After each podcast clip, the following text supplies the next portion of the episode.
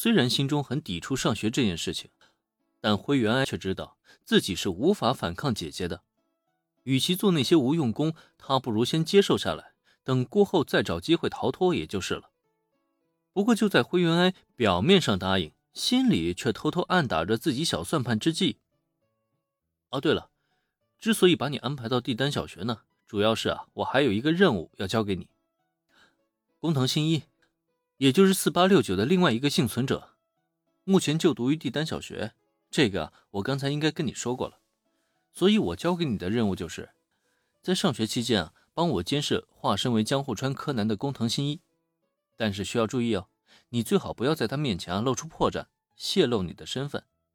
这个柯南可不是省油的灯啊，说是作死小能手也不为过。他目前呢正在积极调查黑衣组织。一旦被他发现你的真实身份，在等他逐渐拉近与黑衣组织距离之后，那么结果是什么？你应该很清楚。目前我还不打算剿灭黑衣组织，也不想让他们给我惹麻烦。为了确保你们姐妹安全，柯南的一举一动对咱们来说都是非常重要的。所以你应该明白自己需要怎么做了吧？林恩为什么突然提议让灰原哀去上学呢？其实理由真的非常简单，他很清楚。即使自己什么都不说，灰原哀也早晚都会去接触柯南。毕竟同为四八六九的幸存者，这么好的素材，相信他是肯定不会放过的。既然避免不了与他们接触，索性呢，不如主动一些。不过林恩自己也清楚，让灰原哀与柯南接触，并不一定就是什么好事儿。也正因如此，他才故意说了以上的那番话。好让小哀对柯南报以足够的警惕，这样一来，即使两人真的接触了，互相之间呢也会保持足够的距离。至少想让他们俩再去炒什么 CP，恐怕就是不可能发生的事情了。江户川，柯南吗？灰原哀是个聪明人，林恩稍微提点一下，他就立刻明白了对方的意思。江户川柯南就是工藤新一这件事情，组织方面是并不知情的。如果对方一门心思的作死，被组织方面发现了真相，那么有极大的可能连自己的身份也一并暴露。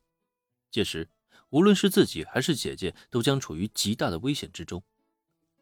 虽然林恩的确承诺过要庇护她们姐妹，但如果可以的话，他当然还是希望不要发生任何波澜，能让自己姐妹平安度日。才是最完美的结局。仅是思绪一转，灰原哀就立刻明悟了：那个化身江户川柯南的工藤新一，绝对是妨碍他和姐姐最大的隐患。为了自己与姐姐的未来，他是不是应该消除这个隐患呢？林恩此时的提醒让灰原哀陷入了沉默之中，可他眼中隐含的杀意，却丝毫没有遮掩的呈现在了林恩。与宫野明美的面前，看到这一幕，林恩不由得有些无语，上前一步，一记脑瓜崩弹在了灰原哀的额头上，这一下让他瞬间吃痛，下意识的捂住了脑门可结果还没等他说些什么呢，林恩那边已经摆出了一副说教的语气：“喂喂喂，你这小家伙在想什么呢？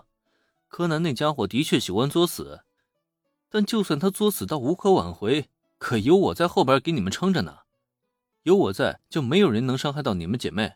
难道我之前说的话你都忘记了吗？这样一番话出口，灰原哀顿时哑口无言，下意识看向自己姐姐，却发现宫野明美也是叹了一口气，上前一步，轻轻的将她拥在了怀中。虽然我们向往正常的人生，但却不能以伤害他人作为代价，更何况。咱们不是还有林恩先生吗？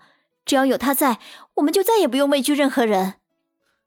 作为黑衣组织的前成员，杀人这种事情对宫野明美来说并不陌生，但是她却并不希望让妹妹和自己一样深陷那黑暗与泥潭之中。在林恩的庇护下，他们已经找到了属于自己的光明。曾经的一切，他希望能够与妹妹一起全都抛弃。嗯我知道了。在姐姐的拥抱下，灰原哀轻轻点头。他很清楚，自己的姐姐已经完全对林恩沦陷了，对他报以了百分之一百的信任。在这种情况下，无论自己说什么都是没用的。而且他其实也并不打算反驳姐姐。虽然在一开始，他的确对柯南报以了极大的杀意，可现在嘛，既然姐姐说相信那个男人，那么自己除了跟姐姐一样选择相信他之外，还能有什么办法呢？